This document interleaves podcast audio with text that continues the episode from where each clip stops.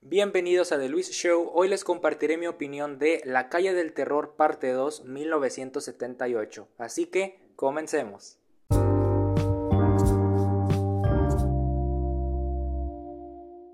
Esta segunda parte es muy llamativa y muestra demasiada eficacia para trasladar al público las emociones y el miedo de sus personajes, al mismo tiempo que introduce ciertos elementos que le aportan un plus al film de terror. Recordatorio de que nada bueno sucede en los campamentos, una película sólida y ambiciosa que aprovecha al máximo el género slasher de modo que profundiza en la mitología de este universo.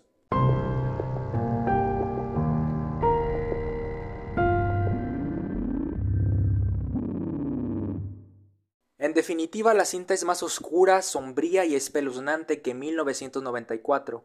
Gran parte de lo que hace que funcione es un grupo de jóvenes actores extraordinariamente talentosos.